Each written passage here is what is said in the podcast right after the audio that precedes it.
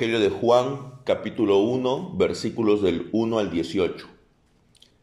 En el principio existía el verbo, y el verbo estaba con Dios, y el verbo era Dios.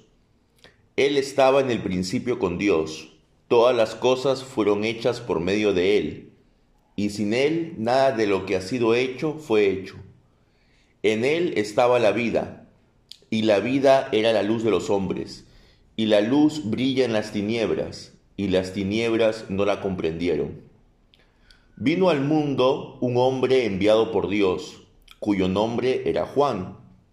Este vino como testigo, para testificar de la luz, a fin de que todos creyeran por medio de él. No era él la luz, sino que vino para dar testimonio de la luz. Existía la luz verdadera, que al venir al mundo alumbra a todo hombre. En el mundo estaba, y el mundo fue hecho por medio de él, y el mundo no le conoció. A lo suyo vino, y los suyos no le recibieron. Pero a todos los que le recibieron, les dio el derecho de llegar a ser hijos de Dios, es decir, a los que creen en su nombre, que no nacieron de sangre, ni de la voluntad de la carne, ni de la voluntad del hombre, sino de Dios. Y el Verbo se hizo carne y habitó entre nosotros, y vimos su gloria, gloria como del unigénito del Padre, lleno de gracia y de verdad. Juan dio testimonio de él y clamó diciendo, Este era del que yo decía, el que viene después de mí es antes de mí, porque era primero que yo. Pues de su plenitud todos hemos recibido y gracia sobre gracia porque la ley fue dada por medio de Moisés. La gracia y la verdad fueron hechas realidad por medio de Jesucristo. Nadie ha visto jamás a Dios.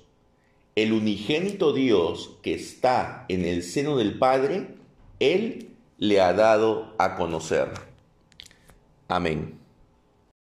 Donde Juan trata de mostrar tanto al pueblo judío como a los pueblos gentiles quién realmente fue Jesús de Nazaret. El pueblo judío tenía la expectativa del Mesías. Durante siglos ellos habían estado esperando este rey. Pero los otros pueblos no tenían esta idea del Mesías. Entonces, como no la tenían, había que mostrarles realmente quién fue Jesús. ¿Era un ser humano nada más? ¿O era algo más? Y entonces Juan recoge un término que era usado por los filósofos griegos. El primer filósofo que lo usó se llamó Heráclito. Y Heráclito era de Éfeso. Y según los estudiosos del Evangelio de Juan, probablemente el Evangelio de Juan también se escribió en el área de Éfeso. Entonces, ¿qué decía este hombre? Seguramente algunos de ustedes en la secundaria han escuchado esa frase que nadie se puede bañar dos veces en un mismo río, ¿verdad? Esa es una de las frases clásicas de la filosofía griega que se nos enseña en secundaria. Y esto era dicho por Heráclito para mostrar que siempre había un flujo, ¿no? en el agua y que por lo tanto el agua en el que te bañabas ya no era la misma con la que te habías bañado anteriormente. Pero todo ese flujo, toda esa serie de acontecimientos que hay en el mundo, Heráclito decía que eran dirigidos por la mente de Dios. que nada de lo que ocurre en el mundo era al azar. Y a esa mente de Dios, Heráclito le llamó Logos. El Logos era la sabiduría de Dios, era la mente de Dios, era todo lo que había diseñado este mundo. Entonces los griegos, desde hace ya cinco siglos aproximadamente, hasta la época de Jesús, ellos ya tenían en su conocimiento qué era el logos. Por el otro lado, los judíos ya entendían que el logos, que la palabra de Dios, no solamente era un sonido que se emitía, sino que la palabra de Dios representaba el poder de Dios. La palabra de Dios representaba la obra creadora de Dios. En el Salmo 33, por ejemplo, en el versículo 6, dice, por la palabra del Señor fueron hechos los cielos y todo su ejército por el aliento de su boca. Entonces, la palabra de Dios tenía poder, era la muestra del don creador de Dios. En el libro del Génesis, en el capítulo 1, en el versículo 3, y luego en los versículos subsiguientes vemos cómo Dios, por medio de la palabra, crea todas las cosas. ¿No? Génesis 1.3. Entonces dijo Dios, sea la luz, y hubo luz. Entonces, es la palabra la que crea. Lobos palabra, logos, la mente de Dios. Pero también, sumado a eso, los judíos entendían de que aquello que había creado el mundo y que lo sostenía, no solamente era la palabra de Dios, sino también era la sabiduría de Dios. Y por ejemplo, en el capítulo 8 de Proverbios, vemos a esta sabiduría personificada. Si nos vamos a Proverbios capítulo 8, en el versículo 23, dice, desde la eternidad fui establecida, desde el principio, desde los orígenes de la tierra, cuando no había abismos, fui engendrada, cuando no había manantiales abundantes en aguas. Entonces, lo que está queriendo decir es de que la sabiduría es antes de la creación del mundo. Y en el versículo 30 lo dice más claramente, yo estaba entonces junto a él como arquitecto, yo era su delicia de día en día, regocijándome en todo tiempo en su presencia. Entonces, la sabiduría personificada que habla aquí el capítulo 8 de Proverbios dice que estaba junto a Dios antes de la creación del mundo. Entonces, logos es mente de Dios, es la sabiduría de Dios y es la palabra de Dios. Todo ese concepto lo compartían y lo tenían en claro tanto judíos como griegos. Y el término palabra con el término sabiduría se podían conjugar. Hay un libro llamado La sabiduría de Salomón, en el cual en el mismo versículo habla de la palabra y luego habla de la sabiduría. Entonces, teniendo esto en claro, Juan dice, en el principio ya existía el logos. Y ya sabemos lo que el logos significaba para los griegos y para los judíos. La palabra, la mente de Dios, la sabiduría de Dios. Y la palabra, el logos, estaba con Dios. Hasta ahí perfecto. ¿No? Es lo mismo que dice Proverbios 8:30. Pero acá viene el añadido novedoso que hace Juan. Y la palabra, el verbo, el logos, era Dios. No solamente dice que en el principio ya existía el logos y que el logos estaba con Dios, sino que el logos era Dios. Y ante esto tenemos que entender de que al decir que era Dios, significa que compartía la misma esencia. Y es por esto que nosotros creemos que en la divinidad hay tres personas y las que y estas tres personas comparten la misma esencia y son iguales en poder.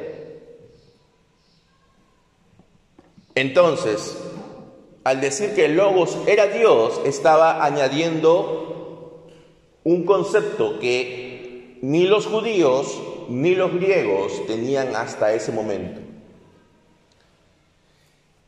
Esta mente de Dios, esta sabiduría de Dios, no solamente había estado antes del tiempo y del espacio junto a Dios, no solamente tenía una intimidad con Dios, sino que compartía la esencia de Dios y por lo tanto era Dios. Entonces, ese logos encarnado es Dios mismo encarnado. No es un ser espiritual de gran rango, no es un arcángel, no es un querubín, no es ninguna otra cosa creada, es la misma esencia de Dios, es alguien que tiene la misma esencia de Dios, el que se ha encarnado en Jesús de Nazaret. Y por eso dice que todas las cosas fueron hechas por medio del logos. Con eso está de alguna manera reivindicando este mundo material porque había la idea en esa época de que el mundo había sido formado por un ente maligno. Había un grupo de personas que decían eso. Porque lo material ellos lo veían como algo inferior, como algo de segunda categoría y que lo importante era lo espiritual. Sin embargo, Juan afirma de que es por medio del logos que ha sido hecho todo lo que podemos ver y que Él era la luz de los hombres. Él era la vida y Él era la luz. Y la luz no puede ser opacada por las tinieblas. Entonces, la luz brilla en las tinieblas, pero las tinieblas no comprendieron a la luz.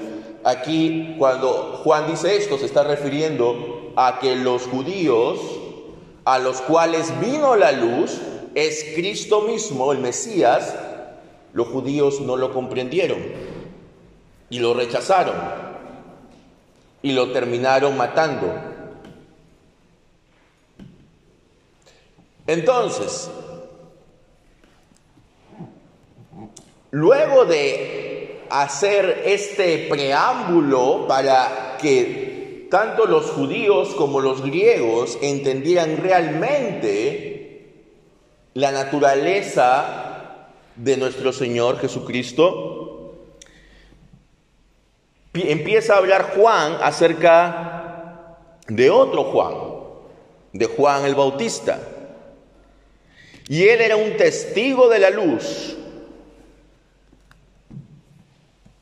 Entonces, lo que aquí el apóstol está diciendo es, mire, hubo un hombre que dio testimonio también.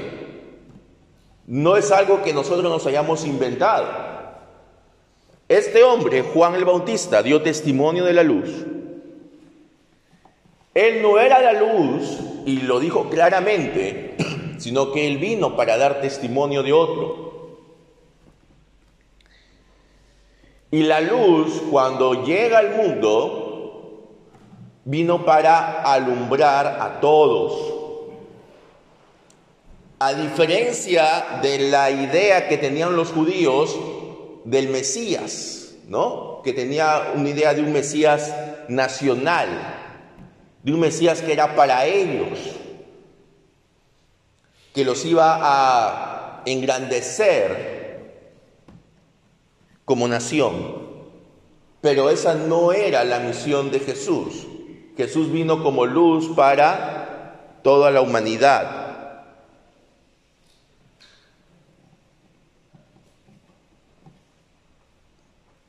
Vuelve a insistir el apóstol que vino a los suyos, es decir, a los judíos, a los hijos de Abraham, pero los suyos no le recibieron.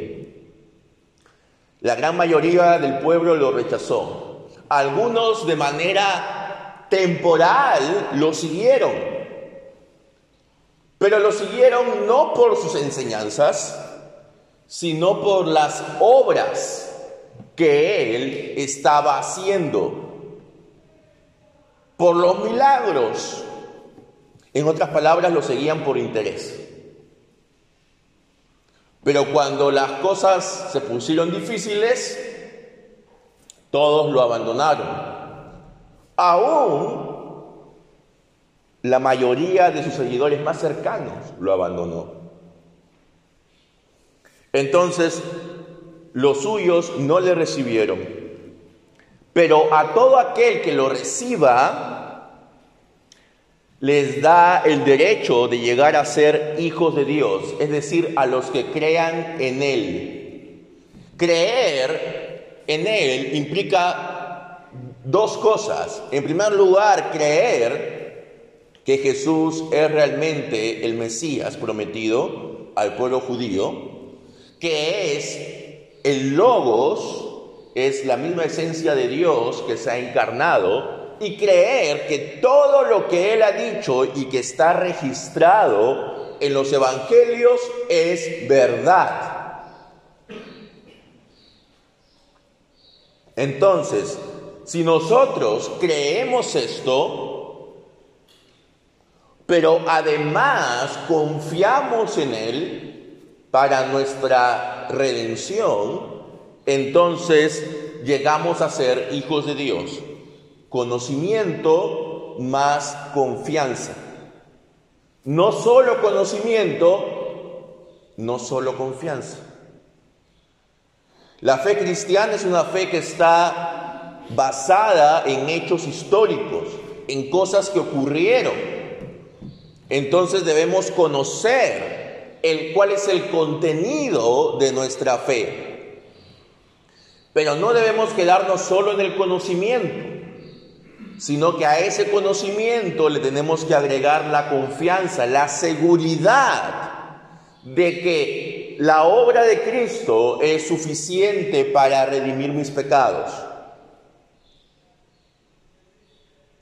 Si tenemos ambas cosas, entonces llegamos a ser hijos de Dios. Como dijo San Agustín en un sermón sobre la, Natividad, el Hijo de Dios llegó a ser el Hijo del Hombre para que muchos hijos de hombres lleguen a ser hijos de Dios. La única manera en que un ser humano puede llegar a ser hijo de Dios es por medio de la fe en Cristo, el Mesías, el Logos encarnado. Hay que tener cuidado cuando se dice, todos somos hijos de Dios. Un momentito. Todos somos criaturas de Dios. Todos hemos sido creados por Dios. En eso estamos de acuerdo. Dios ha diseñado este mundo por medio justamente de su palabra, como lo hemos visto. Y Dios nos ha diseñado a nosotros como seres humanos. Somos criaturas de Dios, somos hechos por Dios, pero no somos hijos de Dios. No todos somos hijos de Dios.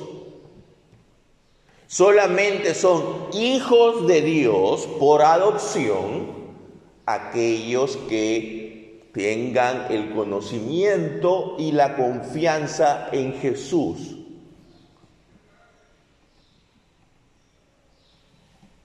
Los demás no son hijos de Dios. Esto es lo que dice claramente el Evangelio.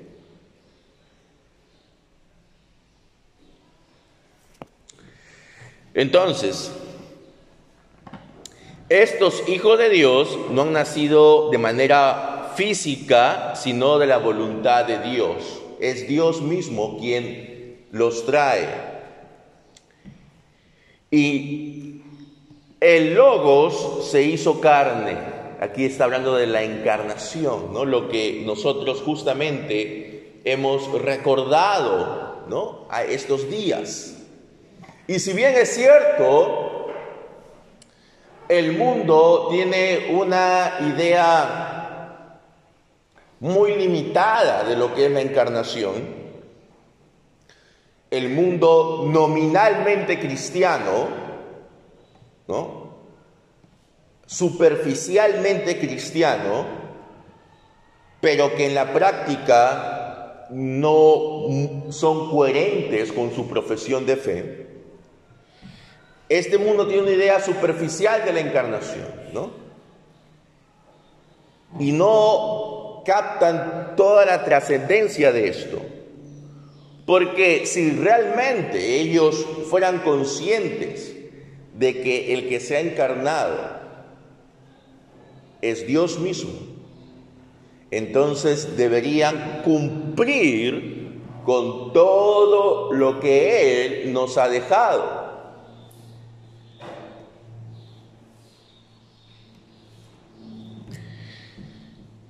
Y solamente a través de, Él podemos ver la gloria del Padre. Él está lleno de gracia y de verdad. El mismo Cristo diría, la verdad les hará libres. El mismo Cristo dijo, yo soy el camino, yo soy la verdad y yo soy la vida. Nadie viene al Padre si no es por medio de mí. Entonces, Él es la verdad. Estamos en un mundo relativista, donde cada uno tiene su verdad, ¿no? Antes, de repente a los evangélicos se les miraba mal, se les trataba de manera despectiva, ¿no? Se les decía sectarios, cismáticos y en el peor de los casos, herejes. Ese era el tratamiento que alentaba la Iglesia Católica Romana, o al menos algunos de sus ministros. Pero ahora ya es muy raro que escuchemos este tipo de frases. hacia los evangélicos, salvo de algún sector católico muy tradicional. Pero ahora hay algo que en cierta manera es peor. Porque cuando alguien te dice que eres un sectario, un cismático o un hereje, está diciendo que hay una verdad. Y que tú te has desviado de esta verdad, que tú te has alejado de esta verdad, pero que hay un criterio de verdad que no está, digamos, al gusto del cliente, sino es una verdad objetiva que todos deben compartir. Pero ahora, ¿qué es lo que dicen? Ah, eres evangélico. Ah, ya. Bueno, si tú te sientes bien con eso, si tú crees que eso está bien para ti, entonces sigue allí nomás. Si para ti eso te hace sentir bien, si tú crees que esa es la verdad, muy bien por ti. Eso es peor. Porque ¿qué es lo que están diciendo detrás? Bueno, esa es tu verdad, pero yo tengo otra verdad. Y fulano de tal tiene otra verdad. Y Mengano tiene otra verdad. Y Sutano tiene otra verdad. Y todas las verdades son equivalentes. Eso es peor. Porque están negando que exista una verdad absoluta.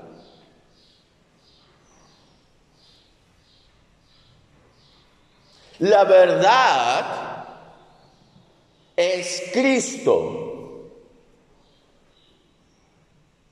Entonces yo no le puedo decir a un islámico, yo no le puedo decir a un judío, bueno, si esa es tu verdad, bueno, pues allá tú, sigue allí feliz.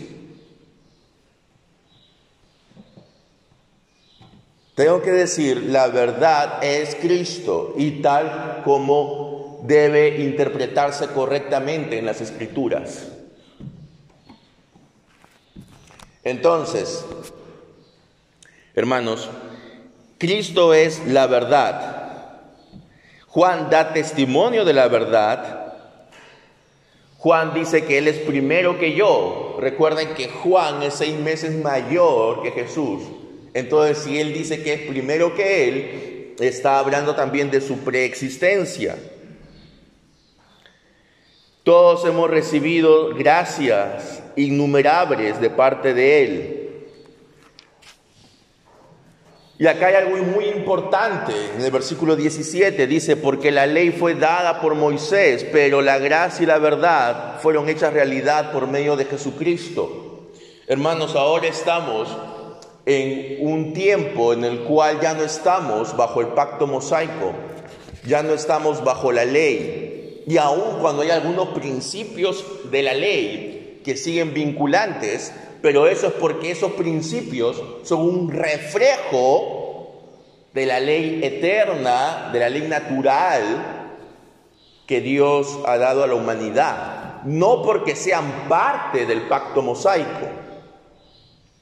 El pacto mosaico era temporal, y ha quedado completamente abrogado, derogado.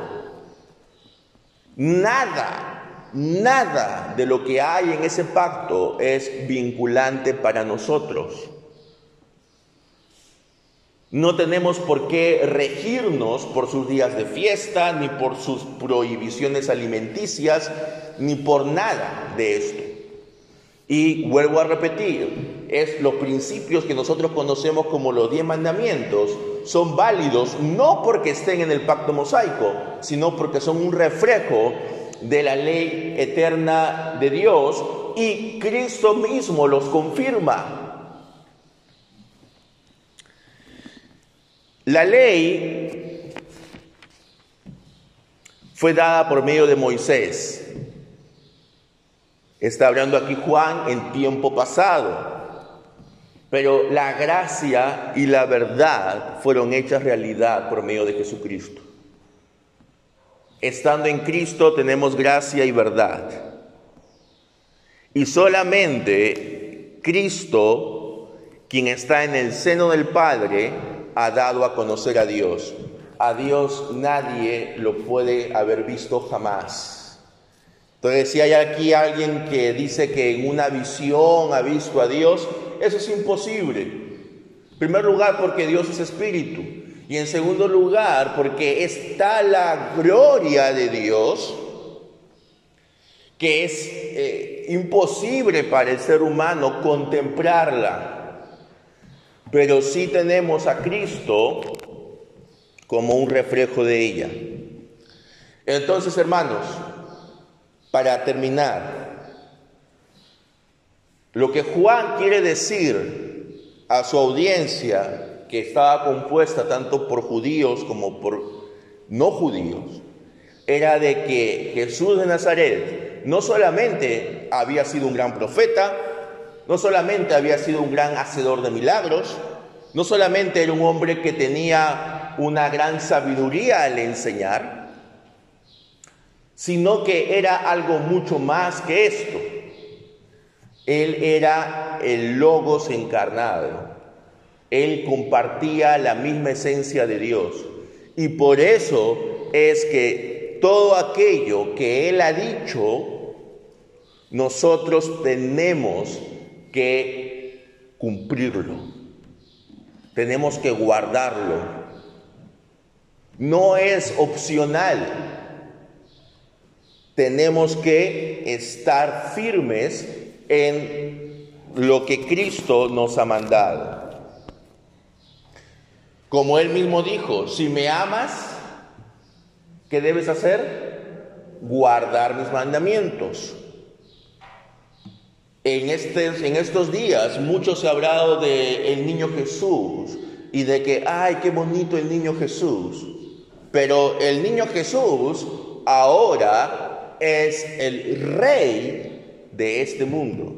Él a través de su sacrificio, Dios le ha dado este mundo. Ya el diablo no es el príncipe de este mundo.